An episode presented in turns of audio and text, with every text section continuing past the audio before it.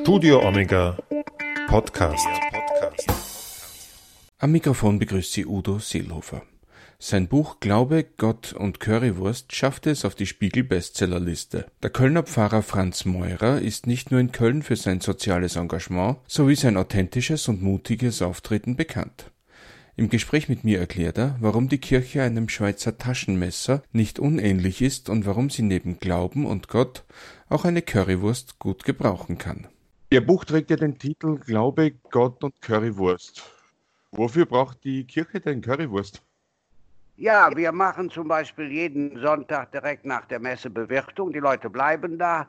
Wir haben zwei äh, super Kaffeemaschinen, die Mercedes unter den Kaffeemaschinen, sagen wir hier, die waren so ja schon da bevor die Kirche vom Erzbischof geweiht wurde. Das heißt Gastfreundschaft, Kommunion, Communio ist uns wichtig und das geht nicht ohne Essen und Trinken. Der Titel allerdings, Glaube, Gott und Currywurst, ist von einer evangelischen Pfarrerin, die hat gesagt am evangelischen Kirchentag. Bei uns in Köln wird man sagen, Glaube, Gott und Flünz. Aber wer weiß schon, dass Flünz Blutwurst ist. Im Übrigen mag ich die gar nicht. Also das soll deutlich machen, dass eben auch das Reale, das Alltägliche, das Essen und Trinken dazugehört. Und Currywurst ist ja in Deutschland soziologisch betrachtet ein Essen für die Armen und die Reichen. Wenn man zum Beispiel beim ersten FC, also oben beim Fußball, da in äh, äh, den besonderen Logen sitzt, da gibt es auch Currywurst. Wie wichtig ist Ihnen denn dieser Zusammenhalt, diese Communio? Ja, ist für uns das Allerwichtigste. Er ist ja, wie ich in dem Buch auch ausführe, ein armes Viertel, leider das ärmste von Köln. Bei uns sind 26 Prozent aller Haushalte überschuldet. Das heißt, sie sehen kein Licht am Ende des Tunnels. Für Kinder ist sowieso Zusammenhalt das Allerwichtigste. In unserer Kinderstadt mit 630 Kindern hat das ARD Morgenmagazin einen Film gemacht. Wird ein Mädchen gefragt, was ist das Schönste? Und dann sagt die als Antwort genial, dass wir hier zusammenhalten und all die anderen Dinge. Muss man sich mal mhm. überlegen. Also die Dinge, was man jetzt macht, ist im letzten Jahr, ob man jetzt schwimmt jeden Ausflug oder frag mich was, ja, zur Polizeistation, zur Feuerwehr.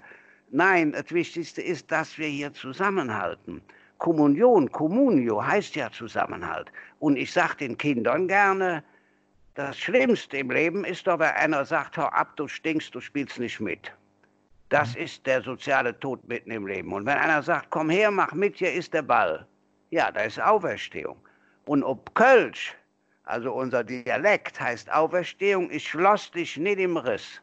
Also ich lass dich nicht im Riss, ich lass dich nicht hängen. Also das ist eigentlich das Allerwichtigste. Und dass Gott Mensch wird, ja, Inkarnation in seinem Sohn, wie kann er denn mehr Gemeinschaft generieren, wie man heute so neu Hochdeutsch sagt, und zwar in echt. Unsere Kinder fragen ja immer in echt, also performativ, wirklich, kein Fake, auch nicht zur Inspektion, auch nicht Aufteilung der Zuständigkeiten oder wer noch theologischer hören will, Dreifaltigkeit, drei Personen, eine Einheit, also nicht die Zuständigkeiten aufgeteilt, ja, sondern alles aus einem Guss, wie ein moderner Redakteur, der muss ja auch die Sendung, glaube ich, komplett machen. Ne? Wir hatten so ja noch einen Nachbarsjunge, der war Korrektor vom Beruf, ein Germanist. Der hat also die Zeitung durchgelesen auf Fehler, bevor die in Druck ging. Einer der zentralen Sätze in Ihrem Buch ist ja auch der Untertitel eben, also der Platz der Kirche ist bei den Menschen. Ja.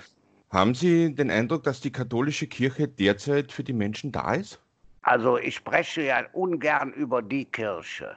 Das Prinzip von katholisch ist et et. Ja, die Wahrheit ist symphonisch, sagt Hans Ux von Balthasar in der Kirche sind zum Glück ganz verschiedene. Oder Papst Benedikt wird von einem Kind gefragt, wie viele Wege zu Gott gibt es? Und dann antwortet er sehr gut, so viele, wie es Menschen gibt. Die Kirchen als Großinstitutionen, als Volkskirche, äh, die sind natürlich äh, sterbend. Da ist doch keine Frage. Aber bei meinem Buch geht es doch darum, zu sagen, was kann dann nach der Volkskirche passieren. Und nach der Volkskirche wir sind nach der Volkskirche. Zum Beispiel bei uns ist völlig klar, geht nur ökumenisch. Ökumenisch ist doppelt so gut und halb so teuer. Das heißt, die Muslime stehen sowieso, sowieso schon vor der Dreifaltigkeit völlig ratlos, ja. Und wenn man auch noch evangelisch, katholisch, orthodox, altkatholisch, ja, die, da kommen die Menschen doch völlig durcheinander. Aber, und das ist das Geheimnis, Ökumene stärkt die Konfession. Es will doch keiner von unseren jungen Leuten evangelisch werden. Nein, und die Evangelischen wollen nicht katholisch werden. Aber sie wollen zusammenhalten, zusammenarbeiten, Dinge gemeinsam machen. Das ist, glaube ich, der eigentliche Kick, dass, wir das, dass man das kapieren muss. Sich von den anderen abschließen, schadet einem selbst. Auf Deutsch gesagt kann man sagen, Hostis heißt ja auf Lateinisch der Fremde, der Feind. Nein, ja. der Fremde ist die Chance meines Lebens. Der Fremde ist die Möglichkeit, Erfahrung zu machen. Aber wie kann man das auch denen machen, die da vielleicht ein bisschen Angst vor dem Fremden auch haben? Ja, nur durch Erfahrung. Das heißt, man kann nur durch Erfahrung was machen. Und bei uns ist ja so, zum Glück, um es mal ganz klar zu sagen, wenn ich hier durch ein Viertel fahre, mich grüßen doch eher die, die direkt mit der Kirche nichts zu tun haben. Aber die Jugendlichen wissen, wenn drauf ankommt, der hilft dir. Mhm. Das heißt, dadurch, dass wir keine äußere Macht haben, haben wir aber Autorität. Oder wenn jetzt Leute, zum Beispiel bei uns gibt es 60.000 Wohnungen zu wenig. Ich kann natürlich den meisten ja nicht helfen. Ja, aber die sagen, mach das. Oder im Moment, jetzt ist für mich Erholung, jetzt kommt kein Bettler und so weiter. Kommen die Leute natürlich äh, und tun sich fast die Klinke in der Hand, auch gerade am Wochenende, weil es äh, so eng ist, wenn du jetzt alleinerziehend bist, hängst da mit drei Kindern, das Geld läuft nicht richtig, du musst auch den irgendwas äh, anlegen, du passt nicht auf am Ende des Monats. Ja, dann klebst du auf dem Fliegenfänger und dann muss äh, irgendeiner dich supporten und unterstützen. Da hat man ja auch viel von, dadurch kommt man ja in den Himmel. Ne? Matthäus 25, ich war nackt, krank, auf der Flucht, obdachlos, nackt. Ich wurde gemobbt natürlich, ja, obdachlos, bin ich bei mir zu Hause. Äh, du hast mir geholfen. Und äh, ich denke, wer noch frommer haben will, Mutter Teresa sagt, der Christus, den ich im Krankenbett pflege, ist der gleiche, den ich in der Eucharistie empfange. Also das finde ich so wichtig. Diese Gemeinschaft auch mit Gott ist die Gemeinschaft mit uns. Und warum habe ich das Buch gemacht? Ganz einfach, vorhin Sonntag war ja in der Lesung, 1. Petrusbrief, ihr müsst Rechenschaft geben über euren Glauben. Und mal ganz offen gesagt, ich habe das Buch auch gemacht, um was Positives zu machen. Im Moment gibt es schrecklich viel Krisenbücher, als ob alles untergeht. Das ist aber Quatsch. Im Jahr 1803 war der Reichsdeputationshauptschluss hier für Köln. Ja? Auf jeden Fall Reichsdeputationshauptschluss ist das Römische Reich deutscher Nation endgültig aufgelöst worden. Auf deutsche Sache, Napoleon kam nach Köln. Die Woche vorher gab es 73 Klöster. 67 wurden aufgelöst. Die Leute haben Halleluja geschrien, sechs blieben. Das heißt, wenn fast jeder dritte Mönch oder Nonne ist, tut mir leid, das geht nicht. Dosit facit venenum. Niemand hat gedacht, dass die Kirche überhaupt nochmal auf die Beine kommt. Der heilige Pfarrer von Achs, musste im Keller zur Erstkommunion gehen, weil der natürlich Napoleon und äh, die Revolution gesagt hat, so ein Blödsinn machen wir nicht mehr. Ja?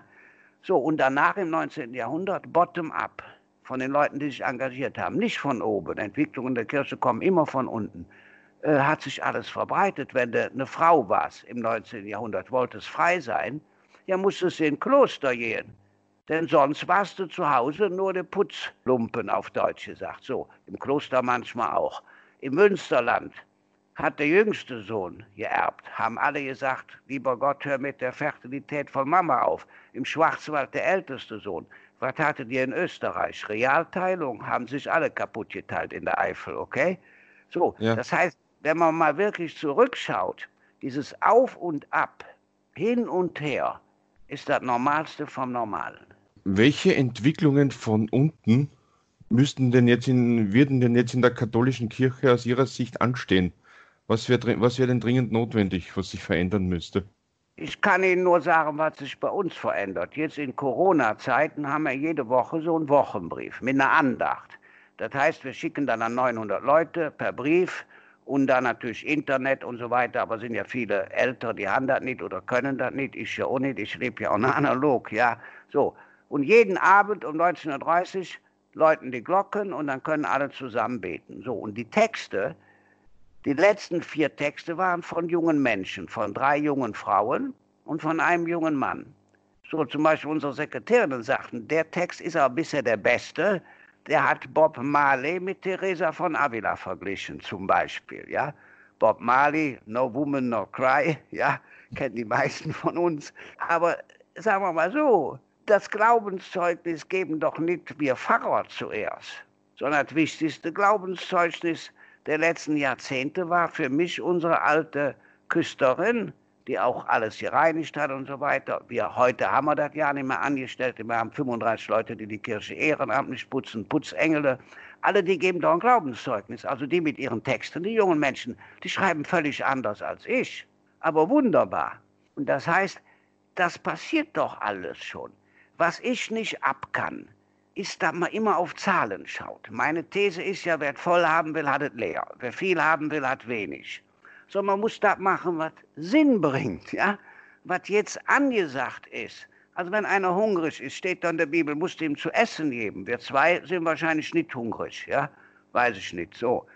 Wer nackt ist, depressiv, jetzt psychisch krank, dem muss man das Ohr leihen zum Beispiel, ja. Wer auf der Flucht ist vor sich selber, also Drogensüchtige. Aber es gibt auch wunderbare Sachen. Hier hat eine drogensüchtige Frau schon über 200 Mundschutz genäht und jetzt auch 40 für Kinder. Nur mal als Beispiele, ja. nur mal als kleine Beispiele. Das heißt, meine These ist ja, wenn man auf die Realität schaut, entdeckt man Gott oder für die Bildungsbürger gesagt, Homo capax Dei, der Mensch ist capax, Kapazität kommt daher. Capax Dei, der Mensch ist in der Lage, Gott zu erkennen. Er muss aber Bezug zu seinem inneren Leben finden. Da ist überhaupt keine Frage und dass wir Christen jetzt nicht mehr äußerlich bestimmen, wer jetzt Regierungspräsident wird, wie in Münster wird berichtet. Bevor einer Regierungspräsident wurde, wurde der Bischof gefragt, ist er da in Ordnung? Ja, da können wir doch froh sein. Da können wir doch froh sein über den Machtverzicht. Was hat denn Jesus anders gemacht, als auf Macht verzichtet? Wenn er sagt, wenn ich wollte, kämen Legionen von Engeln und würden hier alles kurz und klein schlagen. Nein, er ist bereit, zum Opfer.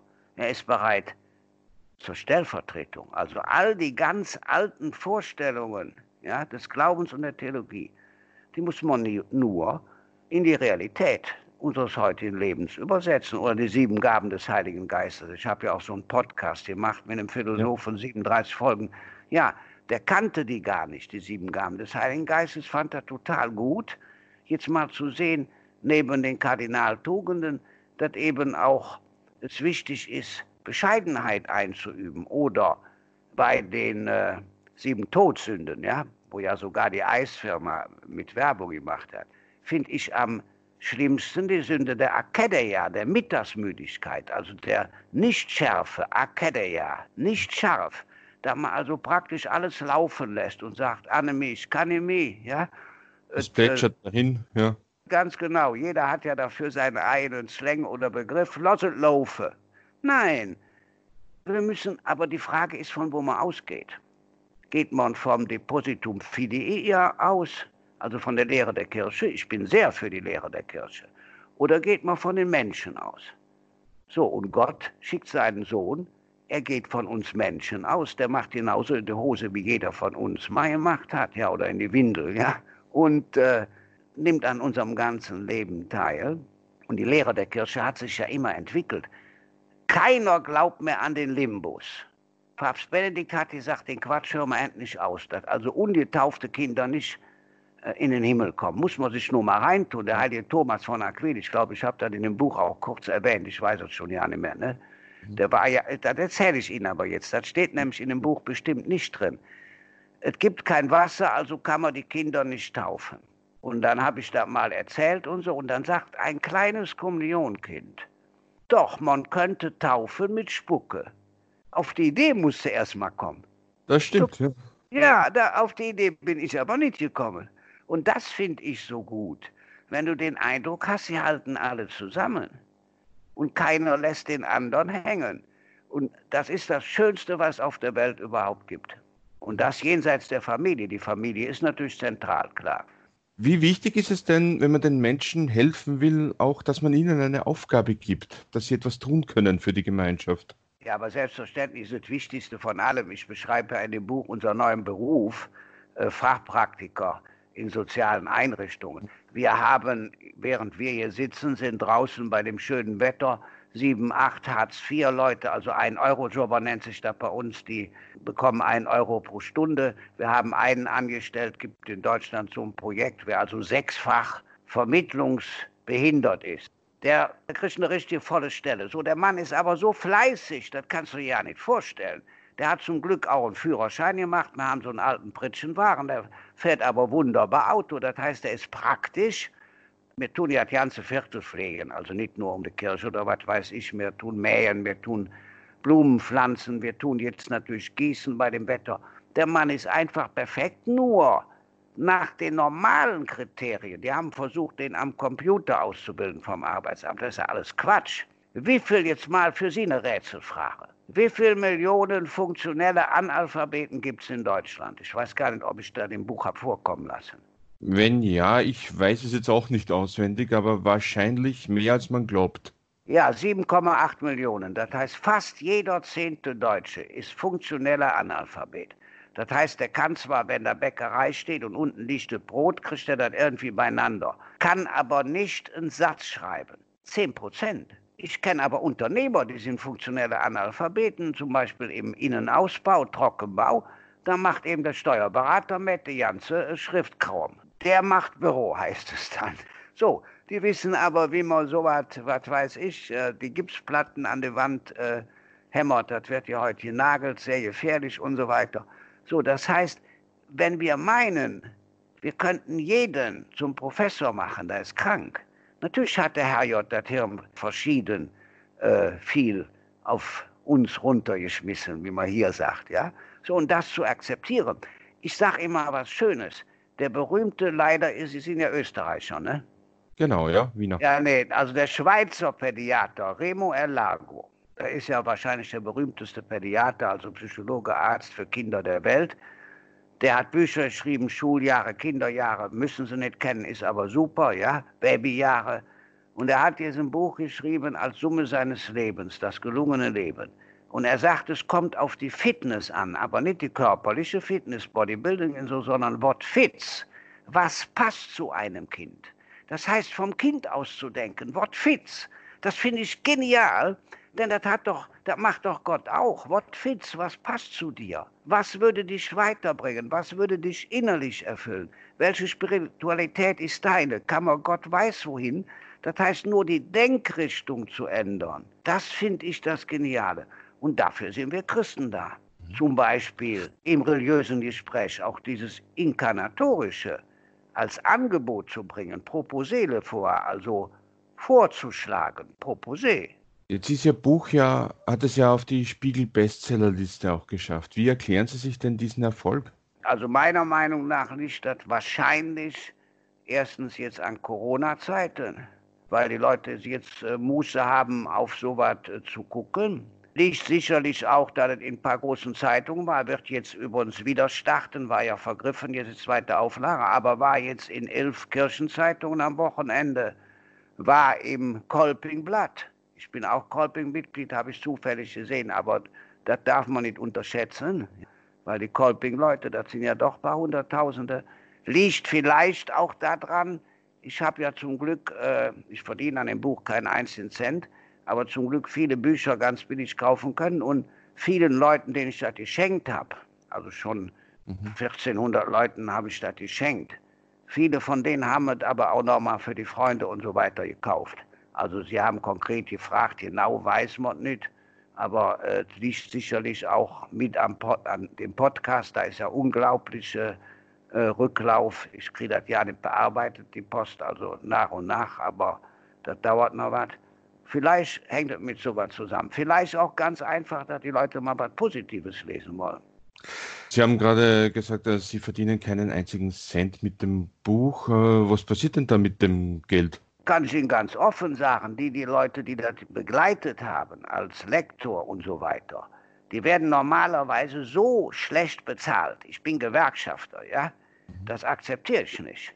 Das akzeptiere ich einfach nicht. Deswegen hatte ich zwei Bedingungen. Erstens, das bleibt bei denen.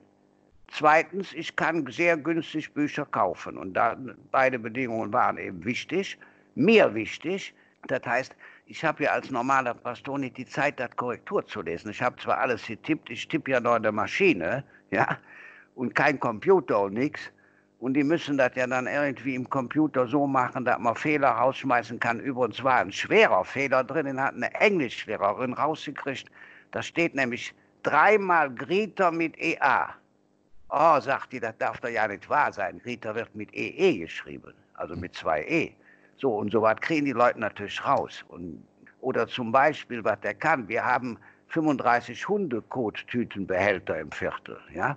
Jetzt ist einer dahin gelaufen und wir hatten noch nie Genehmigung jetzt bei unserem äh, REW, also Stromfirma. Ja, und dann drückte er irgendwie auf die Knöpfe im Computer und kann mir sagen, wo kommt in dem Buch Hundekottütenbehälter vor? Und das kommt wirklich vor und dann kann ich da natürlich in den Antrag wunderbar mit reintun. Ein Satz in dem Buch ist mir auch besonders hängen geblieben und zwar vergleichen Sie die Kirche da im Prinzip mit einem ähm, Schweizer Taschenmesser auch oder mit einem Leatherman. Ja. Also mit einem universal einsetzbaren Werkzeug mit vielen Funktionen. Was macht denn die Kirche aus Ihrer Sicht so vielseitig verwendbar, einsetzbar? Ja, dass sie eben den ganzen Menschen im Blick hat. Also zum Beispiel Mystik ist immer praktisch. Ja? Also Therese von Avila sagt, ob wir Gott lieben, wissen wir nie in unserem Leben ganz genau. Gesetz der Analogie. Ob wir unseren Nächsten lieben, merkt man jeden Tag. Finde ich wunderbar. Oder sie sagt, Spülen ist Gottesdienst. Wahrscheinlich gab es damals noch keine Spülmaschinen. Ich habe auch keine, ja. Also putzen ist Gottesdienst. Da ist überhaupt gar keine Frage. Dass es in der Kirche niemals, um heilig zu werden, auf Position ankommt. Du wirst durch Hierarchie nicht heilig, sind doch nicht die Bischöfe, die Priester heiliger. Unser ehemaliger äh, Kardinal Höffner, der ja die dynamische Rente und so weiter miterfunden hat, der war vierfacher Doktor, also musste der sich nicht wichtig machen, hat in seinem Abschiedsbrief geschrieben, wäre die Kirche nur geschichtliche Gestalt, hätten wir sie längst zugrunde gerichtet, vor allem die Priester und Bischöfe. Wofür ist die Kirche da? die ist sowohl für das Leibliche, für das Seelische da. Sie ist für das innere und für das äußere Leben da. Sie ist Gemeinschaft, aber Glauben tut der Einzelne. Zum mhm. Beispiel, also diese, jetzt mal ganz hoch gesagt, ja, Coincidentia Oppositorum mit Nikolaus von Kues, ja, dass also die Gegensätze sich vereinen, dass das scheinbar Paradoxe eine Einheit bildet, das finde ich, ist die Idee der Kirche. Vor zwei Wochen hat Kardinal Kasper dazu wunderbar in der FAZ gesagt, Kirche ist alles in einem und jeder Beitrag zählt. Und die Einheit kommt von vielen zusammen. Mein Lieblingsspruch ist ja, nichts ist so schlecht, dass es nicht für Idiot ist, ob Kölsch. Also nichts ist so schlecht, dass es nicht für was nützlich ist. Hans-Urs von Balthasar, ja, die Wahrheit ist symphonisch. Also diese Dinge, oder wie zum Beispiel bei euch in Österreich, ich habe mal in Innsbruck einen Vortrag gehalten bei der Caritas, Ihr habt ja eine unglaublich gute Caritas. Ihr seid ja unglaublich, ja, im Bewusstsein der Menschen eine diakonische Kirche. Oder wie der Kardinal Meissner gesagt hat, Liturgie ohne Diakonie ist Götzendienst. Muss man sich erstmal reintun. Oder zum Beispiel äh, so Ausschläge wie Johannes Paul II. Die Arbeit ist ja für uns Christen nicht nur ein Grundrecht, sondern sogar ein Grundwert, wie das Leben muss man sich die Wertediskussion Schäuble mal im Hintergrund, kriegt man ja gar nicht aufgelöst. So, der Mensch ist zur Arbeit geboren wie der Vogel zum Fluch. Und dann sagt Johannes Paul II. tatsächlich, mit seiner Arbeit ist der Mensch in gewisser Weise Mitschöpfer der Welt. So was sagt am besten ein Papst. Wenn ich das sagen würde, wäre schon fast ja heretisch, ja. Aber das heißt, Gott lässt uns ganz nah an sich rankommen. Sie merken, ich habe jetzt viele Facetten ja. genommen. Aber, und das Schönste ist bei dem Leatherman, das finde ich am besten, da ist eine lebenslange Garantie. Ich meine, mein Leatherman hat auch schon Bläsuren. Ich tue den nicht einschicken, ist ja alles Quatsch. Das ist ja normal, dass alles nicht mehr so scharf ist, ja. Aber theoretisch, wenn du jetzt ein Wichtigtour bist, kannst du auch nach 30 Jahren noch dein Leatherman präsentieren und sagen, hier, ich will aber einen neuen. Was übrigens viel, äh, funktioniert, die Brille hier ist von Vielmann, ja und die ist an der Seite kaputt und wenn ich jetzt dazu komme, zu Vielmann zu gehen, dann kriege ich die Brille neu. Ja, weil die wollen, dass man dass die für immer hält. kostet aber auch nur 34 Euro, also von daher, also die Stelle äh, könnte man auch noch finanzieren. Aber die, warum erzähle ich das Beispiel? Das heißt, es wird doch immer repariert. Ist ja nicht nur die Beichte, sondern wenn ich bereue, dann vergibt mir Gott, da muss man sich alles mal reintun. Das heißt, du hast nun nicht nur die zweite Chance, du hast auch die 30. Chance. Stimmt, ja. Jetzt haben wir über das geredet, was die Kirche gut macht. Aber ein Satz von Ihnen in einem Interview mit dem Deutschlandfunk ist mir mal aufgefallen, den haben Sie zitiert. Es gibt nichts Gefährlicheres als die Religion. Worauf ja, muss man bei Religion denn aufpassen? Was ist denn da das Gefährliche dran? Das Gefährliche in der Religion ist, dass die Religion die Menschen kirre machen kann. Man kann die wunderbar missbrauchen, genauso wie man ja auch Liebe missbrauchen kann, um es mal klar zu sagen. Ja? Bei uns ist jetzt zum Beispiel ein Buch erschienen, wird bei euch auch die Zeitschrift Chrismon beigelegt in den Zeitungen. Kenne ich jetzt nicht, nein? Nein, Chrismon ist ein evangelisches Blatt. Das ist in der FAZ so ein Monatsmagazin. Kann man abonnieren, habe ich in anderer Form liegt umsonst bei. Ich erzähle jetzt nur mal ganz kurz, weil das ist ein sehr guter Vergleich. Das Buch heißt Schneewittchen und der böse König. Das hat eine Spiegelredakteurin, die ich übrigens aus anderen Zusammenhängen gut kenne, geschrieben, ist jetzt bundesweit dadurch verbreitet und erzählt die Geschichte von Eltern, die ihre 16-jährige Tochter, die von einem bösen Reitlehrer als Prostituierte neun Jahre lang im Bordell gehalten wird. Und die Eltern versuchen neun Jahre lang, die zu befreien. Ist also eine irre Geschichte. Ja? Und äh, da wird er von den Eltern her. Das heißt, du kannst Liebe missbrauchen. In der Pubertät, ja. Die Eltern können machen, was sie wollen. Nachher erzählt die Frau in Ich-Form. Und genauso ist es mit der Religion. Alles, was wirklich ganz wichtig ist, kannst du auch missbrauchen, um Menschen abhängig zu machen. Das heißt, wenn wir nicht die Regel vom Papst Benedikt befolgen, Zuerst kommt die Freiheit, dann die Vernunft und dann vielleicht der Glaube als Geschenk. Dann liegen wir schon falsch. Oder wie der Bauer Kurt gerade gesagt hat, steht nicht im Buch als Reaktion auf den Podcast, also Landwirt, aber ein schlauer Landwirt. Der sagt, ein Mensch kann Christ sein. Ein Christ muss Mensch sein. Oder wie Bischof Kamphaus sagt, mach es wie Gott und werde Mensch.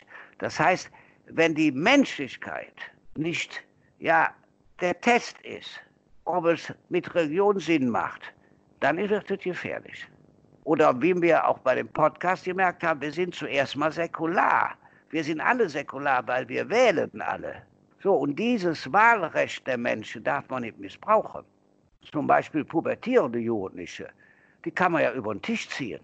Nein, man muss denen das Angebot, ja, oder wenn man die Beichte missbraucht, stelle da deren Missbrauchskrempel vor. Nein, die Beichte muss ein Beitrag zur Persönlichkeitsentwicklung, ein Individualisierungsschub sein, sonst würde ich keinem Kind die Beichte hören.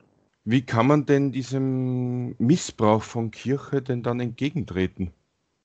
ja, ja, ganz einfach, indem äh, erstens klerikale Macht praktisch gar nicht da ist. Natürlich bin ich vorm Herrgott der Gemeindeleiter, aber selbstverständlich bestimme ich doch nichts, sondern wir machen das gemeinsam.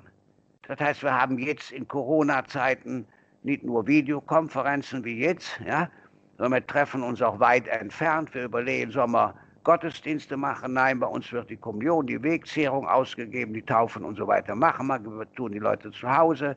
Wichtig ist das Glaubenszeugnis zurzeit, deswegen unsere Andachten. Deswegen haben wir zum Beispiel jetzt an den Feiertagen über Ostern sieben Filme gemacht, ja, äh, wo aber ich nur bei zwei Filmen dabei war, also Palmsonntag und Osternacht, wo zum Beispiel die Katechetinnen zum Weißen Sonntag äh, praktisch so eine, sagen wir mal, Andacht im, als Film gemacht haben, ja, aber wo man was zeigen kann, wo man was sehen kann, wo man gemeinsam was beten kann. Das heißt, dass der Beitrag von vielen zusammenkommt. Das ist der entscheidende Faktor. Und dann ist da alles gut. Allerdings nach klaren Regeln. Wenn, nehmen wir an, Sie wären jetzt 17, wollten Gruppenleiter in Höfeland werden, in der Kinderstadt. Ausbildung, ein paar Monate lang. Wenn Sie einmal fehlen, können Sie nächstes Jahr wiederkommen oder Attest. Denn es geht um was, Sie sind Vorbild der Kinder. Ja? Das heißt, es wird auch, oder wenn jetzt die evangelische Jugendleiterin, die ist ja unser Kaplan, praktisch Kaplan gibt es nicht mehr, wenn die in der Kinderstadt die Hand hebt, dann sind 600 Kinder mucksmäuschenstill. Also da haben wir keine mit Auto, äh, also mit Disziplin oder so, weil ist doch klar. Oder bei uns ist ja so, gibt 587 Schlüssel, jeder verfügt über Geld, es können auch alle mit den Autos fahren, also Pritschenwaren, so kleine Transporter und so weiter. Es sind aber keine Unfälle, weil die wissen ja, wenn ich jetzt dann Unfall mitmache, dann habe ich ja nicht den Pastor am Hals, sondern ich habe ja all die vielen anderen am Hals, die dann nächste Woche auch mit und so weiter.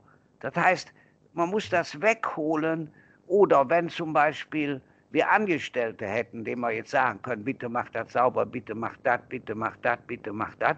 Nein, die Leute machen es von sich aus. Die haben aber einen enormen Vorteil davon. Zum Beispiel bei den Putzengele sind zwar auch junge, paar junge Männer und so für die harten Arbeiten, was weiß ich, Fenster putzen, aber hauptsächlich ältere Frauen. Die machen aber auch Ausflüge, die halten zusammen, die rufen sich jetzt in Corona-Zeiten jeden Tag an. Die haben alle freitags viermal so lange Tulpen, ja, jetzt gibt es keine mehr, einen Blumenstrauß bekommen. Die haben selbstverständlich Ostern wie 350 andere. So eine Tüte können Sie sich ja selber vorstellen, vom Palmzweig über Osterhase, Osterkerze, was weiß ich, bekommen. Die machen auch, die gehen nach Holiday on Ice, da müsste man mich festbinden. Ja? Das ja. heißt, wir haben dadurch auch ein schönes Leben, dass sie sich engagieren. Ich bin ja sehr für Eigennutz. Ich bin auch dafür, dass Leistung sich lohnt, aber nicht nur von den Reichen, sondern auch von den kleinen Leuten.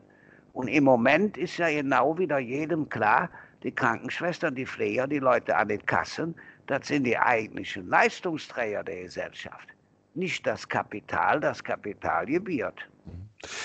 Was könnte man denn tun, dass man genau das eben, dass in diese Menschen, die Krankenpfleger, die Leute an der Supermarktkasse etc., was könnte man denn tun, dass wir in, sagen wir mal, in einem Jahr oder in zwei Jahren nicht wieder vergessen haben, dass das die eigentlichen Leistungsträger sind? Ja, erstens tun wir was. Hier sehen Sie zum Beispiel zwei Bücher, die wir gemacht haben, aber vor Corona.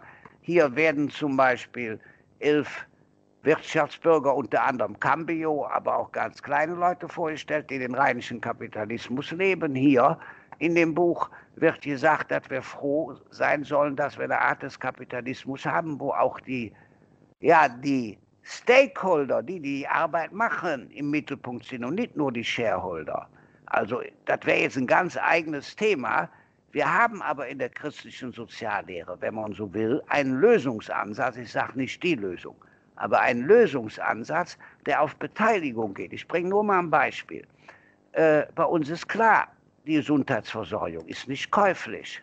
In Amerika gibt es in der Wüste jetzt im Sommer wahrscheinlich in den Corona-Zeiten Zahnärzte, die kommen zusammen mitten in der Wüste und tun den Leuten umsonst die Zähne machen, sonst kannst du das nicht. So, wenn du in Amerika studierst, musst du dich verschulden und zwar unglaublich stark verschulden oder die Eltern sind eben reich ist bei uns oder der öffentliche Rundfunk. Wollen wir darauf verzichten? Ich will nicht auf das öffentlich-rechtliche verzichten. Oder soll bei uns gelten Hire and Fire? Kein Kündigungsschutz. Freitags wird gesagt, brauchst montags nicht wiederkommen. Das heißt, nur mal ein paar kleine Bereiche und das wieder ins Bewusstsein zu tun, warum eigentlich unser System funktioniert. Wir sind dort durch die Finanzkrise gekommen, weil eben der Mittelstand zusammengehalten hat. Oder in Deutschland gibt es, ich weiß nicht, wie in Österreich ist, wahrscheinlich genauso, äh, gibt es äh, 1300 Hidden Champions, ja, also Weltmarktführer, zum Beispiel 80 Prozent der ausrollbaren Hundeleinen kommen von einem Hersteller von hier. Allerdings, um das auch mal klar zu sagen, bei euch in Österreich, ihr habt ja teilverstaatlichte Großindustrie. Was wir gar nicht haben, das geht aber. Das heißt, die christliche Soziallehre ist sehr weit. Die sagt nicht, wie die Wirtschaft im Einzelnen sein soll. Man kann ruhig, äh, was weiß ich, Montanindustrie oder sonst was. Aber zum Beispiel inzwischen sagen die Forscher, Mitbestimmung in den Betrieben ist erfolgreich. Das heißt, man hat früher gedacht, halt die Gewerkschaften raus. Nein, im Gegenteil, hol die Gewerkschaften rein. Die erledigen nämlich viel, was sonst nicht funktionieren würde. Aber das wäre ein ganz eines Thema. Wir hatten übrigens gestern noch eine Konferenz mit der Ulrike Herrmann. Das ist die äh, Wirtschaftsfrau von der Taz. Ich weiß nicht, ob Sie die kennen, können Sie ja mal Namentlich, ja. Ja, die ist unglaublich gut. Wir, hatten, wir haben gestern hier so eine Konferenz veranstaltet. Die war vorher im Presseclub äh, vom ARD und danach waren wir zweieinhalb Stunden zusammen. So, und wenn die zum Beispiel mal erklärt, dass man schnell Volkswirtschaft und Betriebswirtschaft durcheinander schmeißt, wenn die den Bumerang-Effekt erklärt, wenn die die Verbindung ja, von Ressourcenverbrauch und Kapitalismus erklärt, ja, dann ist man richtig in der Birne sauber. Das nur mal angedeutet, das habe ich natürlich in dem Buch zwar bei Subsidiarität, Solidarität, Personalität so ein bisschen untergebracht, ja, aber äh, also die Soziallehre ist, äh, wie sagt man so schön, mein Steckenpferd, weil da ist viel Potenzial drin. Sie sind ja auch dafür bekannt, dass Sie sagen wir so, sehr direkt sagen, was Sie denken und auch immer wieder manchmal auch innerkirchlich umstrittene Aktionen oder Initiativen starten. Verteilung von Kondomen zum Beispiel oder auch ähm, Sammlung in, der, in der Kollekte für den Bau der Großmoschee inklusive Auseinandersetzung mit der rechtsextremen Pro-NRW. Mit der Verteilung der Kondome ist ja ein Presseding, der hat das falsch verstanden. Das zieht sich ah. natürlich durch. Wir hatten einen Spritzenautomaten, auch an der Kirche. Die Polizei kam und sagte, wir haben riesige Drogenprobleme. So, und eins ist ganz klar, Drogensüchtige, Drogenabhängige sind hier willkommen, aber die sollen die Kinder nicht gefährden, okay? Die Spritzen so und so weiter. Und dann haben wir gesagt, so, wir müssen, haben wir dann auch Bürgerversammlungen gemacht und so weiter. Und unter anderem aber ein klares Signal, nichts von anderen fordern, sondern an den Kirchturm den Spritzenautomaten. Und in dem Spritzenautomat sind ja nicht nur neue Spritzen, kannst du nicht nur entsäuen, ist so Zeug zum Desinfizieren und so weiter, sondern sind auch Kondome, ist ja wichtig. Inzwischen sind, haben wir zwei Spritzenautomaten, aber eben nicht am Kirchturm, weil das ist fußläufig ungünstig, sondern an den beiden Unterführungen, wo man in unser Viertel rein oder rauskommt, also Eisenbahnunterführungen. Und dann ist das da draus passiert und in Google-Zeiten, Christa, ist ja Quatsch, das dauernd, habe ich zwar jetzt anders erklärt, ja, aber zum Beispiel die Idee mit der Moschee, die Ideen kommen ja nicht von mir. Also manche ja, aber die allermeisten nicht. Da hatte irgendeiner gesagt, ach, die Muslime bauen eine Kirche, ist ja schwierig. Unsere Kirche war vom Erdbeben zerstört, haben alle gesehen, was das für die Döns ist. Und dann sagten die, da könnte man denen doch eine Kleinigkeit spendieren, zum Beispiel ein Weihwasserkesselchen. Nun haben die gar kein Weihwasser, aber ist royal. So, und dann hat das, dann wurde er zum Selbstläufer. Oder zum Beispiel mit den Plakaten, ja, das ging nicht anders. Wenn die muslimischen Frauen kommen, sagen, hast du deine Meinung geändert, dann musst du irgendwas machen. Und nach Aristoteles, fünftes Buch, Nikomachische Ethik, Epikie, manchmal muss man ja der Gerechtigkeit helfen, indem man was Verbotenes macht. Relativ einfach. Also manchmal muss man der Gerechtigkeit helfen, damit man was Verbotenes macht. Heißt das, man muss sich als Pfarrer da manchmal auch gegen die Kirchenoberen stellen? Ja, erstens, da mit den Kirchenoberen ist immer ein Märchen. Ich habe noch nie mit Kirchenoberen irgendwelche Probleme gehabt. Das einzige Mal, wo mich mal der Kardinal damals eingeladen hat, war, als äh, die Spende für die Moschee war. Der wollte das aber nur wissen. Punkt. Man muss aber auch sein Ding machen. Zum Beispiel beim Kardinal, als ich den besucht habe, war ich extra nicht im Priesterkleidung wie jetzt. Warum? Danach war Familienwochenende und ich sage, Kardinal, wir müssen uns genau an die Zeit halten, denn Sie wissen doch, mit Familien ist das Allerwichtigste, sich um die zu kümmern. So. Und ich fahre doch zum Familienwochenende ja nicht mit Römerkragen, sondern in Freizeitkleidung, wie die anderen auch. Das heißt, man kann, muss aber auch Signale setzen, dass das, was in der Gemeinde passiert, unser Weg ist. Wir machen ja jetzt zum Beispiel auch unseren Weg, dass wir eben nicht ich als alter weißer Mann vorne alleine die Messe feiere. Wir kämen genau allerhöchstens, äh, ich glaube, 47 Leute in die Kirche, ja, mit riesigem Gedöns. Aber unser System, auch ohne Anmeldung, unsere Leute schaffen die Anmeldung ja ja nicht über das Internet, die allermeisten. Die haben das ja nicht oder können das nicht. Ist nun mal leider so, in so einem armen Viertel. So. Die können aber ohne Anmeldung kommen. Das ist so organisiert, zwei Stunden lang, nicht nur eine Messe, können die Leute kommen, auseinander. Ich bete oder andere, aber beim ersten Mal habe ich nicht mal gemacht. Äh, dazwischen tut der Organist spielen, dann kommen ein paar schöne Texte. Ich habe zum Beispiel das über Gelassenheit, ja, von Johannes Paul II., ja, wunderbarer Text, den kennen Sie bestimmt auch, der ist herrlich, die zehn Punkte. Wir haben aber auch die lauretanische Litanei gebetet. Das heißt, die Kirche ist vielfältig. Und ich, ich mache das Ganze doch nicht für die Kirchenoberen, ich mache das Ganze für den Herrgott. In Köln sagt man, der Herrgott ist nicht so. Der Herrgott ist nicht so, heißt ja auf Deutsch gesagt, er hat Verständnis für das Herz eines jeden Menschen. Im Übrigen kann ich ja auch mal sagen, die Kirchenoberen, mich überholt in der Katholizität niemand. Da mache ich mit dem Herrgott aus. Also ich bin sehr dafür, dass es katholisch ist. Ich bin aber auch dafür, dass der Papst die Todesstrafe abgeschafft hat. Natürlich kann man die Lehre der Kirche, den Katechismus verändern. Ich bin froh, dass der Limbus weg ist. Ich bin froh, dass man nicht mehr wörtlich äh, meinen, dass äh, die Demokratie ein Teufelswerk wäre. Ich bin froh, dass man für Bücher lesen. Ich habe noch übrigens so oben was von der Tante, von dem, von dem Mitbruder. Der hat sich eine Genehmigung holen müssen vom Bischof, dass sie irgendwie ein Buch lesen durfte, ja, wo eine falsche, da muss man sich doch alles mal nur mal vor Augen halten. Da man doch froh sein, dass das alles vorbei ist. Wie wichtig ist es denn, dass die verschiedenen Religionskonfessionen und auch die verschiedenen Religionen generell, also auch zusammenarbeiten und miteinander eine Gemeinschaft bilden?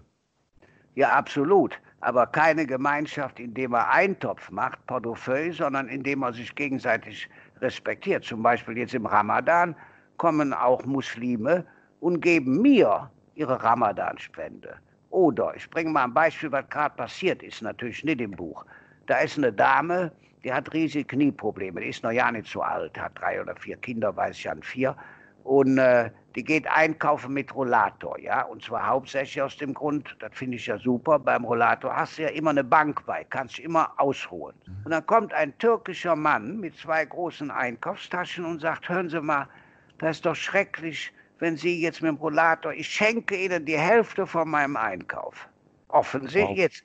Ja, die hat dann nicht angenommen, hat dann erklärt, ich wollte sowieso mal spazieren gehen und der Rollator hilft mir eben, dann fühle ich mich sicherer und so weiter.